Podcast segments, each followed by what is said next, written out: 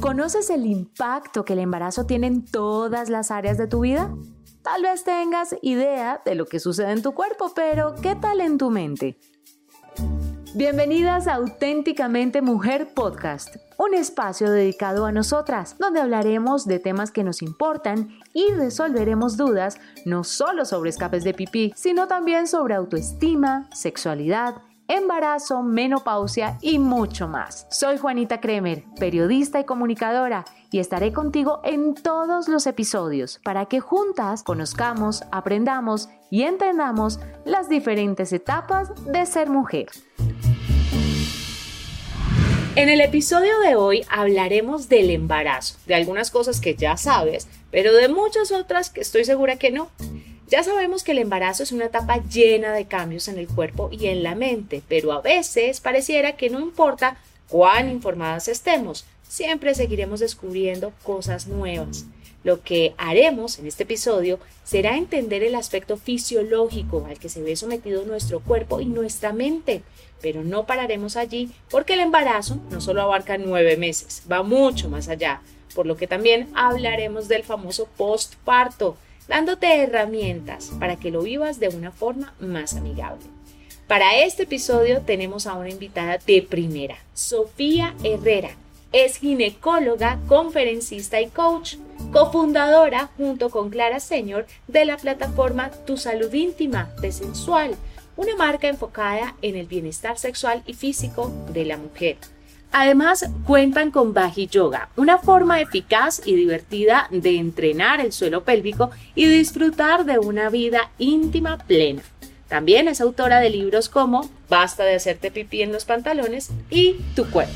Sofía, qué alegría tenerte con nosotras. Bienvenida. Gracias, Juanita. El placer es mío. Gracias por la invitación. No, de verdad es un placer, además porque te sigo en redes sociales y sé lo activa, pero además lo informativa que puedes llegar a ser. Antes de empezar, quiero que hablemos del poder de la información, Sofía. Hay un post en tu Instagram donde le preguntas a tus seguidoras sobre qué tan informadas se sienten sobre temas de sexualidad y las diferentes etapas en la vida de una mujer y de cómo la principal misión que tienes es educar y empoderar a las mujeres. ¿En qué momento sentiste ese llamado a difundir la palabra y utilizar la información como herramienta para alcanzar la plenitud como mujer, Sofía? A ver, Juanita, fíjate, desde que yo empecé a estudiar medicina siempre me encantaba hablar con mis pacientes, con mis familiares, sobre todo lo que estaba explicando y entendiendo y aprendiendo. Yo creo que eso lo heredé de mi madre, que es periodista, ¿no? Y siempre la seguía en televisión y la acompañaba. Pero realmente lo descubrí porque mi querida socia, que es con quien yo formé la plataforma de Sensual, Clara Senior, me empujó en las redes sociales, me dijo, tú tienes que comunicar, no puedes dejar tu información solo con el uno a uno de la paciente, porque no le llegas a mucha gente, tenemos que empujar esa comunicación de una forma diferente. Y entonces cuando nació Twitter, ella me, me empujó a meterme, de hecho, el nombre de tu guion bajo ginecóloga se le ocurrió a ella y ahí empezó y me di cuenta, wow, o sea, cómo empezó a crecer la cuenta cuando yo daba esa información que le daba a una sola paciente en mi consulta, que la empezaba a difundir a través de esa plataforma en ese momento, hizo que la cuenta creciera rapidísimo. Entonces, en ese momento me di cuenta, yo dije, qué increíble el poder que tiene comunicar masivamente esto y el efecto que hacía, porque como ahí uno puede ver la respuesta de las mujeres, el efecto que tenía la información en esas personas, o sea, cómo hasta podía cambiarles la vida. Entonces, yo creo que en ese momento empezó mi pasión por comunicar abiertamente las redes. Pero además, Sofía, hay algo maravilloso de las redes sociales y, y es que aunque estás amplificándole un mensaje a un gran número de personas, en las redes sociales uno siente un uno a uno, uno siente que le están hablando a uno específicamente y sobre todo estos temas que las mujeres a veces no hablamos porque nos da pena. Yo no sé si le pasa a todo el mundo, pero hay muchos temas que durante el embarazo, después del embarazo y todavía ahora yo pues yo no lo consulto ni con amigas ni lo hablo con nadie porque digo, qué oso yo ponerme a hablar cosas que tal vez solamente me están pasando a mí.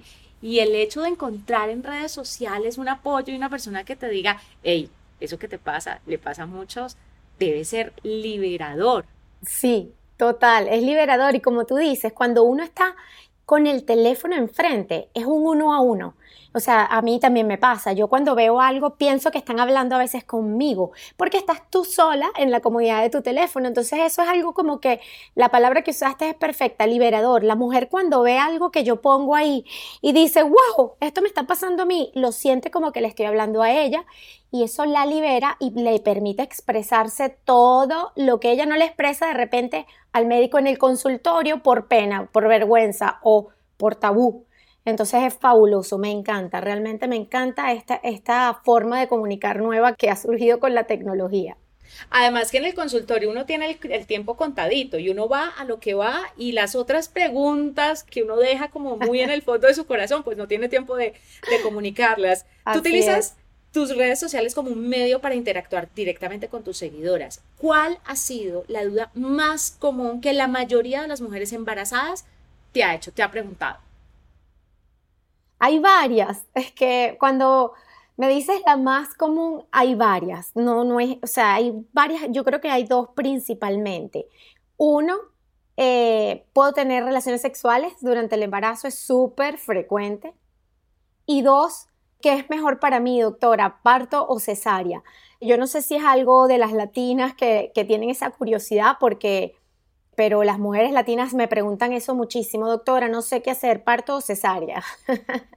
Y la respuesta es, depende de, lo que esté pasando en su embarazo o, hay una preferencia. Claro, la respuesta a la primera duda de si pueden o no tener relaciones sexuales, pues siempre es eh, que si tienes un embarazo normal sin ninguna contraindicación, sí lo puedes tener en cualquier etapa, incluso al final del embarazo puedes tener relaciones sexuales y eso no le va a hacer daño al bebé porque tienen un temor muy grande de hacerle daño al bebé con las relaciones sexuales, sobre todo el hombre. A veces la mujer no es tan temerosa, pero el hombre es súper temeroso de eso. Entonces, bueno, el consejo es siempre que le pregunten a su médico si no hay ninguna contraindicación y que tengan confianza en lo que les dice el médico, porque también a, pesar de que el médico les dice que sí, todavía siguen un poco temerosos y buscan ese apoyo en otras personas en las redes. Y a la segunda pregunta, la respuesta de que, que es mejor parto cesárea, pues sí, es variable, todo depende de la condición. Yo siempre le digo a las mujeres un parto normal, natural, que lleva poco tiempo en, en realizarse, es ideal porque, bueno, tiene menos riesgos para ella en general. Sin embargo, una cesárea oportuna también puede ser muy beneficiosa para ambos, para bebés y para, para recién nacido. Lo ideal en estos casos siempre es nuevamente consultarle las dudas a su médico y preguntarle así bien puntualmente por qué, cuál es el riesgo, cuál es el beneficio en mi situación actual de cada una de esas dos situaciones diferentes. Sabes, hay una cosa que yo siento, no sé si pasa en toda Latinoamérica, pero por ejemplo en Colombia, que se está impulsando tanto el parto natural, mm, las mujeres que no pudimos tener a nuestro hijo natural somos juzgadas y se nos trata como de facilistas. Entonces, en, algún momento me llegué a sentir indignada y yo, pero lo, lo, intenté, no pude, pero lo intenté, yo nunca dilaté, nunca sentí esas contracciones horrorosas, yo no sentí dolor. Debo confesarte que me daba pavor el parto, el parto natural por no saber respirar y por un montón de consecuencias que uno se mete a internet irresponsablemente y lee de no respirar bien durante el parto. Pero yo dije, no, lo voy a intentar, pero no dilaté nada. Y cuando me hizo la cesárea, mi, mi, mi me dijo, menos mal lo hicimos así, este muchachito venía enorme, no habrías podido. Pero entonces todo el mundo me trata como si yo fuera una floja y como, ay, no, le dio pereza tenerlo natural y realmente no deberíamos ser juzgadas por esto. Para nada, para nada. Yo creo que los nueve meses que llevaste a ese niño adentro tuyo es una misión ya eh, increíble y, bien, o sea, es algo tan grande que uno tiene todos los cambios a los cuales se somete, todo lo que pasa a tu cuerpo, incluso después de, de la cesárea, porque eh, son cambios que van a estar ahí independientemente que tuviste parto o no y que se tienen que recuperar. O sea, el hecho de tú tener un parto vaginal o una cesárea no te hace, mm, o sea, ni más ni menos madre. Eso es totalmente absurdo. O sea, jugar la condición de madre y por la cantidad de dolor que tú pasas, por Dios, y el dolor que se pasa después de la cesárea. O sea, nada que ver. Eso es otro mito y otro tabú que las mujeres que tuvieron cesárea tienen que quitarse de la cabeza. No eres menos madre por el hecho de que tu bebé salió por tu barriga. Así que olvídense de eso. Maravilloso. Menos mal estamos teniendo esta conversación. Ahora sí, entremos formalmente en materia, el embarazo. Y empecemos hablando de algo curioso. Tú eres ginecóloga y fue en la adolescencia cuando supiste que a eso te querías dedicar. Todo esto surgió cuando tu papá te llevó a su trabajo y viste de cerca un parto, que yo creo que eso debe ser una experiencia. A mí me encantaría ver un parto. No pude ver el mío, pero me encantaría ver, me encantaría ver uno. Eso debe ser muy emocionante. Cuéntanos sobre eso.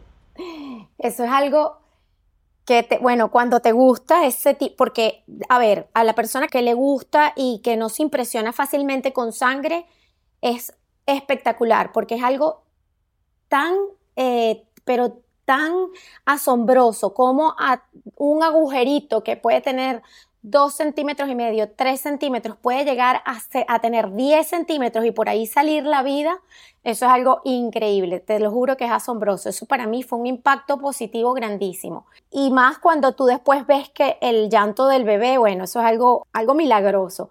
Pero para alguien que se impresiona fácilmente puede ser grotesco. Ah, claro. grotesco por el mismo hecho de que es algo el cambio tan increíble que tiene el genital externo de la mujer en el momento de la coronación del bebé es algo que a muchas personas, incluyendo los hombres que a veces se atreven a ver los partos, puede impresionarlos. Porque es eso, es drástico, es algo que tú no puedes creer que pueda suceder. Y el cuerpo humano es tan noble que sucede eso y después a los pocos minutos o pocas horas, todo vuelve no al normal por completo, pero casi. Entonces es algo, bueno, asombroso, que puede estar en el espectro de lo impresionante desde el punto de vista positivo o lo impresionante desde el punto de vista de que, uff, puede afectar a alguien. Es increíble. Pero para mí fue algo que, bueno, como que afianzó esa decisión. Revelador, claro. No, y te voy a contar una anécdota ahora que me cuentas eso de, puede ser maravilloso para el que le guste, pero impactante para el que no.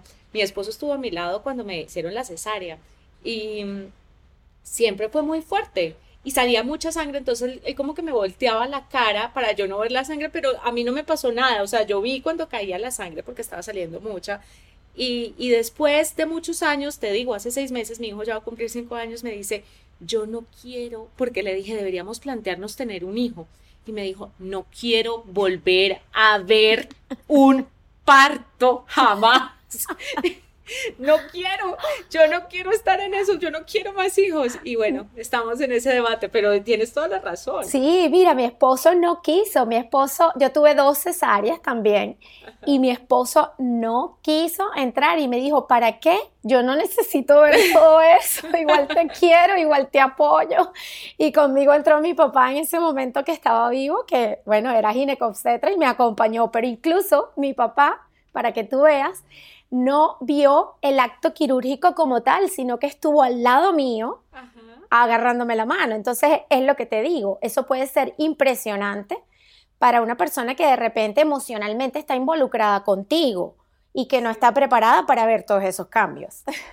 Sí, increíble, es, es increíble. El tema de dar a luz es maravilloso, pero debe ser muy impactante. Tú eres mamá de dos, y sabes que a todas las mamás nos encanta hablar de lo maravillosos que son los hijos, de que esto es lo máximo, esto es, esto es divino, pero así como trae satisfacciones y alegrías, esto trae otras cosas con, con, la maternidad llega con otras cosas, con otra maleta. Y no me malentiendan, es lindo, pero hay un lado como oculto del embarazo, o tal vez no oculto, pero que la gente no habla mucho, porque nos acostumbran a tener un embarazo como de comercial perfecto y no es tan así. Con el embarazo se presentan cambios tanto físicos como psicológicos. Hay unos bonitos y otros que no. Las hormonas enloquecidas, los cambios de humor, incomodidad, bueno, las estrías, el acné, la falta de sueño. A veces pareciera que nuestro cuerpo como que no funciona como antes. ¿Cómo enfrenta una embarazada, Sofía, todos estos cambios sin perder la cabeza? Juanita, algunas la pierden, algunas pierden la cabeza. Yo soy un fiel ejemplo de eso. Te cuento, yo creo que la misma condición de ser mujer nos entrena desde que nos desarrollamos a presenciar cambios en nuestro cuerpo y en nuestra mente, porque mensualmente nuestras hormonas varían cuando uno está menstruando y pasamos por dos etapas diferentes en el ciclo. Entonces esa sub y baja de hormonas como que nos prepara para ese cambio hormonal y corporal que tenemos en el embarazo. O sea, estamos acostumbradas a sentirnos, o sea, pre-embarazadas, porque justo antes de la menstruación tus mamas se ponen grandes, se ponen pesadas, tú retienes más líquido, aumentas de peso, tus genitales cambian también, a lo mejor muy sutil, no como en el embarazo, pero sí cambian. Todo eso es una pre-preparación para estar embarazada. Entonces esos pequeños cambios mensuales hacen que cuando llegue el cambio drástico del embarazo, porque es drástico, pues uno esté un poco más preparada. Yo creo que es una condición natural que la mujer tiene. Por supuesto, el soporte familiar también ayuda y eso tú lo ves. Las mujeres que tienen un soporte completo, ya sea de mamás, de hermanas o de la pareja, llevan mucho mejor los cambios del embarazo que las mujeres que no. La mujer que tiene trabajo, la mujer que está acostumbrada en su día a día a ocupar su mente en otras cosas, también es una mujer que enfrenta más sencillo y más fácil los cambios del embarazo que la mujer que está 100% concentrada en cada cosa que está cambiando en su cuerpo. Entonces esos son todos factores que nos ayudan a aceptar un poco más los drásticos cambios que vienen con el embarazo. Y esto en nuestro cuerpo pasa simplemente porque, mira, nosotros tenemos en nuestra barriguita la mitad del bebé es, viene de la pareja, ¿verdad? Es una carga genética diferente y todos esos cambios necesitan ocurrir, o sea, se deben de llevar para que nuestro cuerpo no rechace esa carga genética y para que crezca y se nutra. Entonces, bueno, es algo que pues es un instinto, eh, nuestra mente se prepara de forma inconsciente para aceptarlo y nuestro cuerpo pues va evolucionando y como es gradual también, no es que de la noche a la mañana nos sale la barrigota, sino que va poco a poco creciendo, pues uno va como ajustándose a esos cambios. Pero en definitiva, yo creo que todas las embarazadas, yo levanto la mano, hemos pasado por esa etapa de que ya al final decimos, ya, no, no quiero más, quiero salir de esto. Porque sí, estamos cansadas, estamos agotadas mentalmente, porque nos pesa la barriga, porque el movimiento del bebé no nos deja dormir, bueno, en fin, tantas cosas que sí hace que casi que nos descoquemos al final del embarazo. Sí, sí, es muy difícil, pero la naturaleza es increíble, es increíble cómo nuestro cuerpo se adapta, se acomoda, se reacomoda. Y hablabas mucho de cambios. ¿Qué pasa con nuestros órganos durante el embarazo? ¿Cuáles son esos cambios internos que se generan para entender ciertas situaciones que vienen durante y después del embarazo? Bueno, hay muchos. Voy a tratar de resumirte más lo más sencillo posible para que entiendan. Uno, principalmente nuestro corazón empieza a funcionar más rápido con el fin de que nos llegue más sangre, principalmente a la placenta, para que el bebé crezca, ¿verdad? Entonces, a medida que el bebé empieza, bueno, por supuesto las hormonas están mucho más altas que antes de embarazarnos. Y esta elevación de las hormonas también hace que nuestros tejidos blandos, es decir, músculos, ligamentos, eh, la piel, todo, se ponga más fácil de estirarse. O sea, son más flexibles y se estiran con mayor facilidad. Eh, ¿Por qué? Porque, bueno, van a empezar a crecer a medida que el útero empiece a crecer. En el primer trimestre, vamos a ponerte así, la primera parte del embarazo, donde el útero todavía no llega ni siquiera a pasar el pubis, es decir, por encima de donde están los pelitos. En ese primer trimestre no hay gran cambio físico visual, pero las hormonas y la sangre están a millón, ¿verdad? En ese momento prácticamente todo está igual porque el, bebé está chiquitico. Después de que el útero empieza a pasar esa parte del pubis, que empieza como que a comprimirse. Yo sé que ustedes nunca han visto una pelvis, pero imagínense un espacio triangular chiquitito donde aproximadamente en el medio está el útero, adelante está la vejiga y atrás está el recto. Eso está todo comprimidito donde de repente si tú pones la mano en puño, de repente no cabe en la pelvis de una mujer que no está embarazada. Todo está chiquitico. Imagínense cuando ese útero empieza a crecer, que empieza ¿qué a suceder? A aplastar un poquito la vejiga, es decir, la bolsita donde guardamos el pipí, y empieza a aplastar un poquito atrás el recto, la bolsita por donde hacemos pupú. Entonces esos cambios ya empiezan a hacer que la mujer tenga algunas sensaciones diferentes, empieza a hacer que la mujer vaya al baño con más frecuencia, a hacer pis, de repente cuando va a hacer pu le cuesta un poquito más porque se siente como apretada, ¿verdad? Entonces esa bolita sigue creciendo y sigue aumentando de tamaño. ¿Qué va a pasar? Cuando la bolita está ya más o menos a nivel del ombliguito en el segundo trimestre, como a las 20 semanas, pues esa, esa burbuja, ese útero no está aplastando nada más la vejiga, empieza a desplazar los intestinos para arriba, empieza a desplazar los intestinos hacia atrás, entonces está como que ya dando cambios un poquito más importantes en toda esa parte de hacer pipí, de hacer pupú, incluso de comer. Nos sentimos más llenas más rápido, nos podemos llenar de gases más fácil. Eh, entonces esos son cambios importantes en nuestro día a día, ¿verdad? Sofía, hay algo que a mí me pasó durante el embarazo y es que en mi vida conocí tantos baños como cuando estaba embarazada. ¿Qué cosa? Pero me los conocí todos, todos, todos, todos, todos y un poquito más de los que debí conocer. ¿Qué es lo que pasa con la vejiga? ¿Qué es lo que pasa en ese momento? Y los escapes de pipí también, porque es que no solamente durante el embarazo, sino después sucede. Sí, a eso iba ahorita con uno de los cambios más importantes a medida que el útero tiene más tamaño, es que debajo de la pelvis, en ese huequito donde estaba todo antes solo, sin bebé, tenemos como una malla, imagínensela como un trampolín, un trampolín que es de músculos y ligamentos, que sostiene todo el peso de nuestros órganos útero, vejiga, eh, recto, intestinos, todo. Que cuando estamos de pie, ¿verdad? Él soporta el peso más la gravedad. Ese trampolín tiene tres huequitos. Esos tres huequitos son de adelante hacia atrás, la manguerita por donde orinamos y hacemos pis, la vagina y también tiene el huequito del recto. ¿Ok? Entonces, ¿qué sucede? A medida que el útero va aumentando de tamaño y el bebé va aumentando de peso y hay líquido y placenta, empieza ese trampolín a ceder. Y es como que, Juanita, como que si tú agarraras un trampolín de brincar y en vez de brincar los niños, metes un elefante dentro del trampolín. ¿Qué sucede con el trampolín si el elefante se queda nueve meses en ese trampolín? ¿Qué crees tú que puede suceder? Se descuelga. Se descuelga, esa palabra me encanta, nunca la había utilizado y te la voy a robar de ahora en adelante, porque la van a entender muy bien todas las mujeres. El trampolín se descuelga y se estira. Cuando el trampolín se descuelga y se estira, los huequitos que están en ese trampolín, que antes contaban con el trampolín para ser cerrados, es decir, ese trampolín sostiene los órganos, pero también se cierra en el momento que uno hace un esfuerzo y evita que se salga el contenido de cada una de esas mangueras.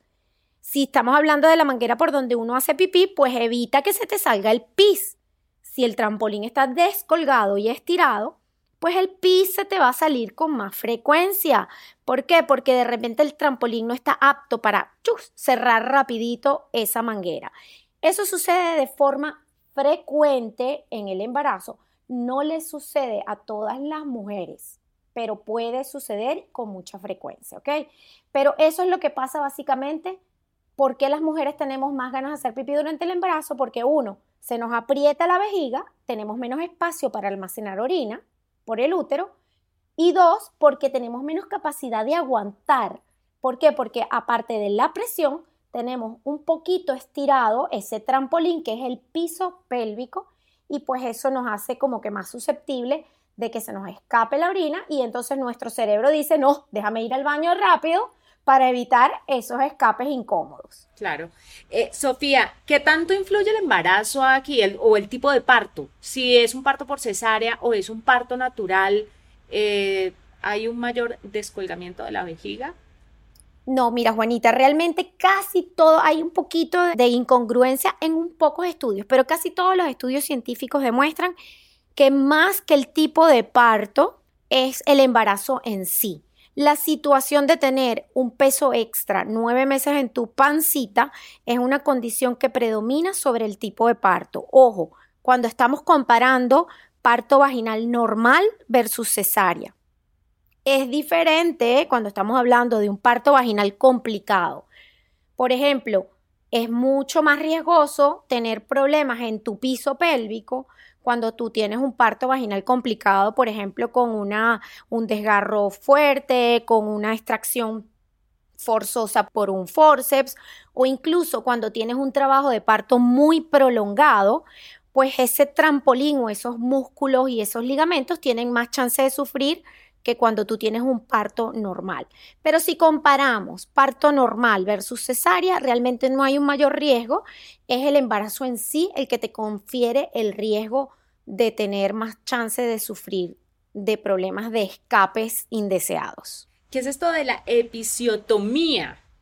La episiotomía es un procedimiento que el médico obstetra decide hacer en el momento que va a salir el bebé para ampliar la apertura. El orificio vaginal normalmente se amplía de una forma adecuada, pero en ciertas situaciones no sucede bien y para evitar que el bebé sufra, el médico decide hacer un corte. Eso es algo que se deja expresamente para el final y, es una decisión como de última hora para evitar una complicación sobre todo con el bebé. No es algo que se hace de rutina, pero es ese corte que se hace en el orificio vaginal externo. Ese corte puede condicionar a la mujer, si se hace de forma muy profunda y se desgarra, a sufrir de problemas del piso pélvico o del trampolín o incluso a sufrir de problemas tipo dolor con las relaciones sexuales si hay una mala cicatrización de ese, de ese corte. ¡Wow! ¡Qué fuertes somos! Después de escuchar todo esto, ¡qué valientes somos! ¿Qué tanto tiene que ver, sobre todo con los escapes de pipí, el número de embarazos que se tuvo o la edad en la que se tuvieron los embarazos? Porque antes las mujeres muy jóvenes tenían a sus hijos y bueno, una cosa es una mujer de 20 años recuperándose y otra cosa es una de 30, 36, 40 años. El número de embarazos está directamente relacionado con ese chance de tener más escapes de orina. A medida que tú sometes tu cuerpo a más cambios, es decir, a más momentos en tu vida con cambio, pues tú tienes más chance de sufrir de escapes de orina. La edad no está tan relacionada, pues una mujer joven se recupera mucho mejor de estos cambios eh, que una mujer adulta. Entonces, o sea, no está relacionada de forma positiva, sino al contrario. A menor edad, menor chance. A mayor edad, mayor chance. ¿Por qué? Porque ahí entra en juego el factor de envejecimiento. El proceso de envejecimiento hace que todos nuestros ligamentos, todo ese tejido blanco que tiene el blando, que tiene el trampolín, sea menos capaz de estirarse de forma normal y de volver. Entonces, la edad es un factor de riesgo que te condiciona a tener más problemas de escapes de orina a medida que avanza la edad, no joven. La mujer joven tiene menos chance de tener estos problemas. Pobre mi abuela tuvo 16 hijos. La mía 8. Dios mío. Bueno, mujeres valientes. Sofía, el envejecimiento vaginal es algo que nos preocupa a todas. Y, y, creo que algunas no lo piensan hasta que ya están entrando en ese proceso. ¿Qué representa para una mujer esto? ¿Podemos retrasar ese proceso, tomar cartas sobre el asunto? ¿A partir de qué edad? Así como nos dicen desde chiquitas, ponte bloqueador en la cara. ¿Hay algo que podamos hacer con las adolescentes y decirle, mira, para prevenir el envejecimiento de tu vagina debes hacer esto?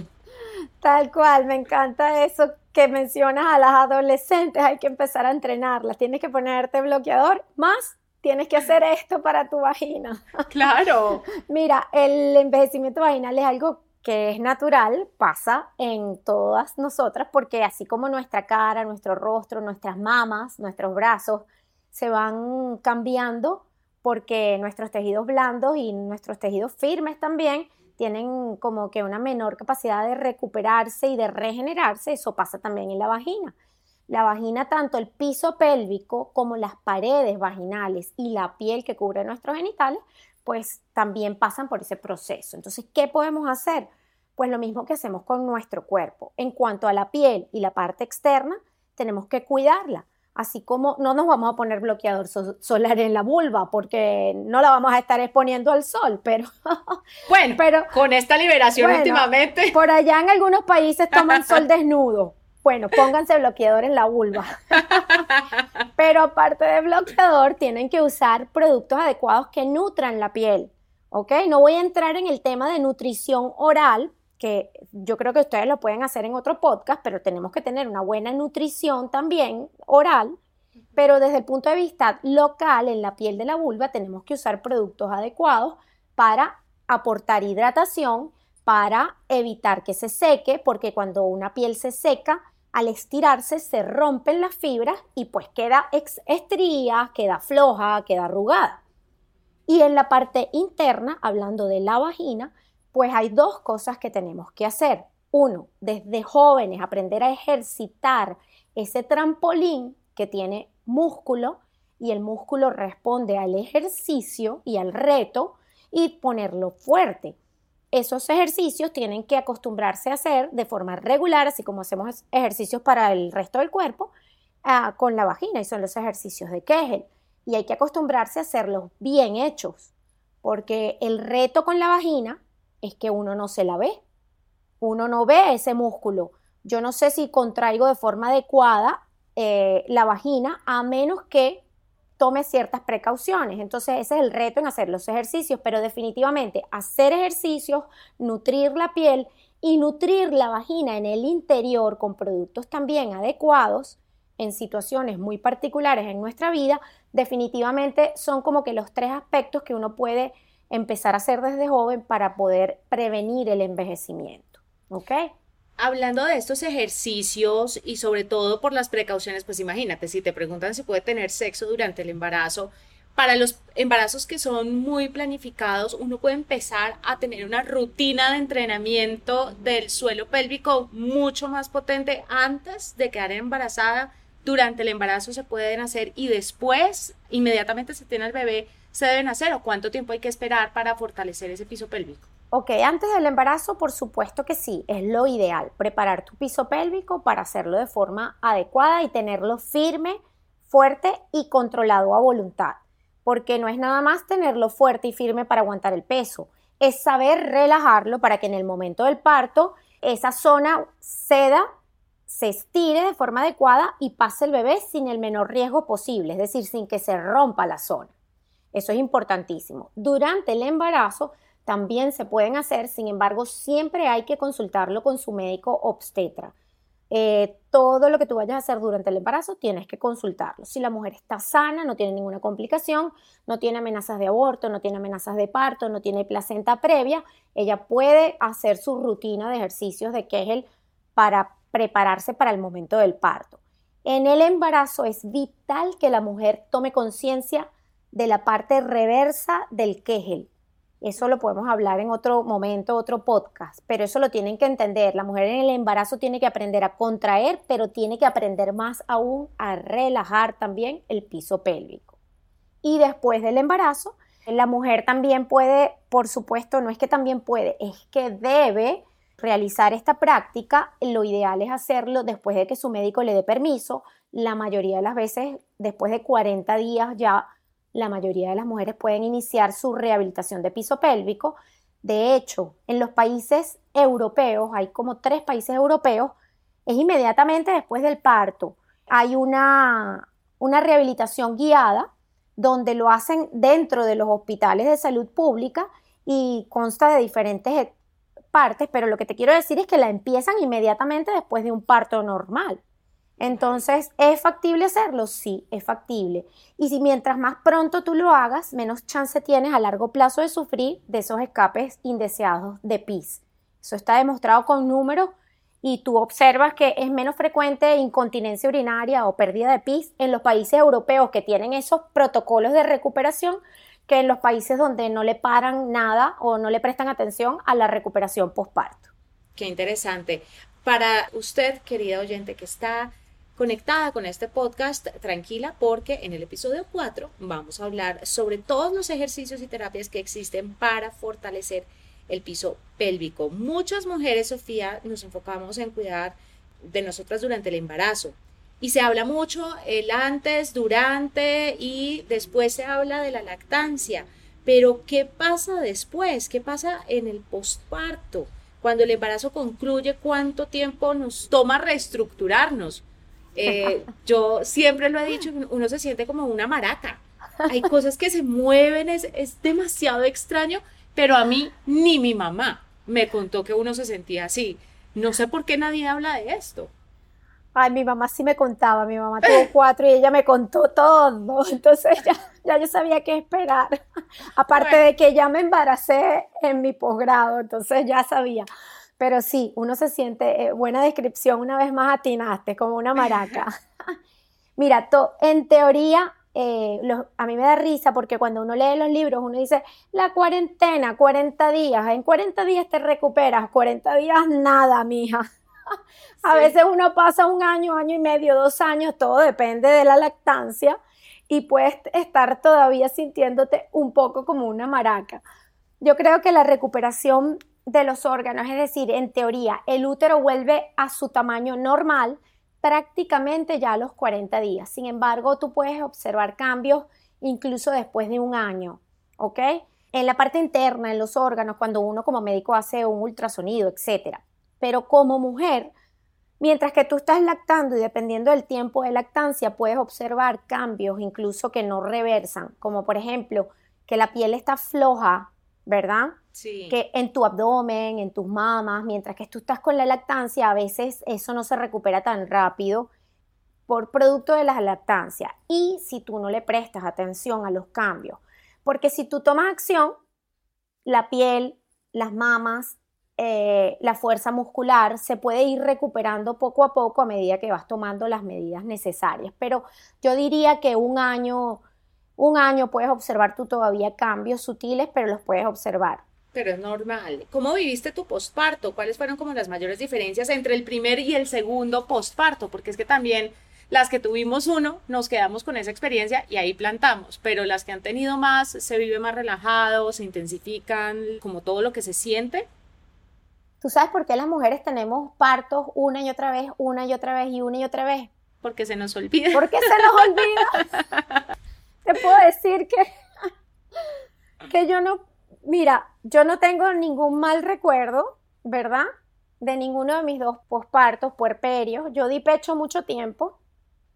Sí recuerdo que mi, mi pancita, yo siempre he sido delgada, yo no aumenté mucho, pero una de las cosas que a mí me impresionó fue cómo quedó la piel de mi, de mi vulva, la piel de mi barriga. Las mamas no, porque estaban preciosas, cargadas de leche, gigantes.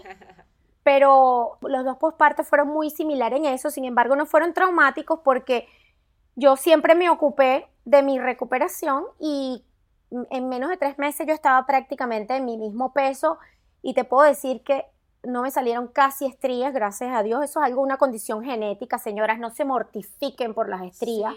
O sea, hagan todo lo que les dicen, todo, todas las cremas, pónganse todo, pero no se mortifiquen, eso puede suceder como puede que no suceda, porque, o sea, sentirse culpables de que, ay, no hice tal cosa, no, no vale la pena, eso tiene una condición genética más importante que lo que tú hagas, ¿no? Pero yo te puedo decir que mis dos pospartos prácticamente fueron iguales y no fueron traumáticos, a pesar de que, de que fueron cesárea, que supuestamente es más dolorosa la recuperación, para mí no fue, pero Mira, yo los viví con mucha alegría. La verdad es que no fueron traumáticos para mí, para nada. Además, porque cuando uno le ve la cara a los hijos, ya se olvida de todo. A mí también me pasó lo de la piel en la barriga. Y por más ejercicio que uno haga, yo no sé, esa piel no, queda igual. Queda igual jamás. Pero ahí es cuando uno tiene que pensar, traje un ser humano al mundo antes. Me encanta, esa es la visión que hay que tener. O sea, esa es la marca de que yo lo logré. ¿Y, qué logro? ¿Qué logro? Bueno, señoras y señores, esta fue la gran Sofía Herrera. No hubiéramos logrado hacer este episodio si no contáramos con una experta como tú. Una última cosa. Sé que tienes una relación muy estrecha con tu abuela, Josefina Mendoza, que este año cumplió 100 años, y en tu Instagram hablas de ella como un ejemplo para acercar la salud y la felicidad. Van estrechamente ligadas. ¿Cuál es la mayor lección que le has aprendido a ella y por qué la salud y la felicidad van de la mano? Mira, este, ella me ha enseñado definitivamente que independientemente de las adversidades en la vida, que ella ha tenido muchas, siempre que tú tienes tu mente fijada en tus metas, y que tú le pones alegría y felicidad a las cosas que haces y las haces con amor, todo va sucediendo y todo va pasando de forma natural. Y así es también en la salud. Ella siempre ha visto sus enfermedades porque las ha tenido, no es invencible. Ella ha pasado por cáncer, ella ha pasado, ella y mi mamá son muy parecidas, las dos son iguales en eso, han pasado tantas adversidades desde el punto de salud y de vida y las han superado y actualmente tú hablas con ellas y son personas que están todo el tiempo sonriendo, felices. Entonces, ella dice, mira, cuando tú tienes un espíritu alegre y tienes una visión positiva de la vida, independientemente de lo que te ha pasado, tu cuerpo responde a eso. Entonces, así tengas enfermedades, tu cuerpo va a responder bien a las enfermedades. Y mientras tú estés positivo y alegre, te vas a ocupar más que a preocupar de las enfermedades, ¿me entiendes? Entonces vas a tomar cartas en el asunto, no te vas a conformar ni te vas a quedar triste en esa sensación de vacío porque estás enferma, sino que te vas a ocupar y te vas a sobreponer a esas adversidades de salud o en general de la vida. Yo creo que eso han sido uno de los más grandes ejemplos que mi abuela y mi mamá me, han dejado a mí, eh, más grandes enseñanzas. Importantísimo. Estás escuchando auténticamente mujer de plenitud. Este podcast está hecho para ti. Y Sofía, a todas las invitadas les hago la siguiente pregunta. ¿Cuándo sentiste que alcanzaste la plenitud como mujer? Juanita, yo creo que yo he sentido esa plenitud en todas las etapas de mi vida. Cuando fui adolescente, pues yo me sentía plenamente mujer siendo y haciendo todo lo que hacía. Cuando estudié mi carrera, pues también fue otro momento diferente de plenitud como mujer, ¿sabes? Conquistar la escuela de medicina en, países como el de nosotros, donde a veces cuesta mucho hacer todo eso. En ese momento también me sentí plenamente realizada como mujer. Cuando me casé y tuve mis hijos, por supuesto, es uno de los momentos donde tú más mujer te sientes. Y te digo algo, ahorita, en este momento, yo me siento también plenamente realizada como mujer porque, pues a pesar de que, sabes, he migrado a un país diferente, pues estoy cumpliendo mis metas desde todo punto de vista, desde mamá, desde esposa y desde mujer empresaria. Así que te puedo decir que yo creo que he pasado toda mi vida sintiendo, sintiéndome plenamente realizada y espero seguir alcanzando nuevas realizaciones porque aquí no me quedo. La plenitud constante. Y esa respuesta me encanta porque la gente cree que, que solo hay un momento en la vida de, plenitud máxima o, o de felicidad o de realización y nos está realizando en todo momento. Todo el tiempo. Y hoy más que nunca nos reinventamos, nos reinventamos, hacemos diferentes cosas. Creo que eso también viene de la mano de la tecnología y del empoderamiento de las mujeres, ¿no? así es, así es. Pues Sofía, muchísimas gracias, de verdad ha sido un placer charlar contigo. Ojalá tuviéramos más tiempo y podamos estar juntas en otro podcast para seguir hablando de estos temas que a las mujeres les interesan. Encantadísima también aquí, Juanita. Me encanta mucho, me encantó la entrevista y gracias de verdad por invitarme.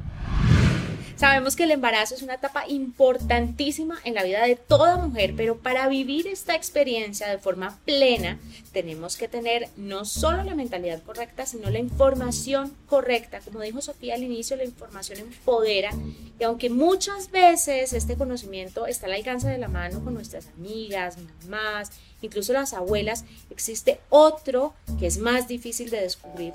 Recuerda que el embarazo va más allá del periodo de gestación y que el cuidado hacia nuestro cuerpo es fundamental a lo largo de toda nuestra vida. Muchas gracias a todas ustedes por escucharnos y seguir con nosotros. No se pierdan los demás episodios donde hablaremos de las diferentes etapas en la vida de una mujer. Esto fue Auténticamente Mujer Podcast. Chao.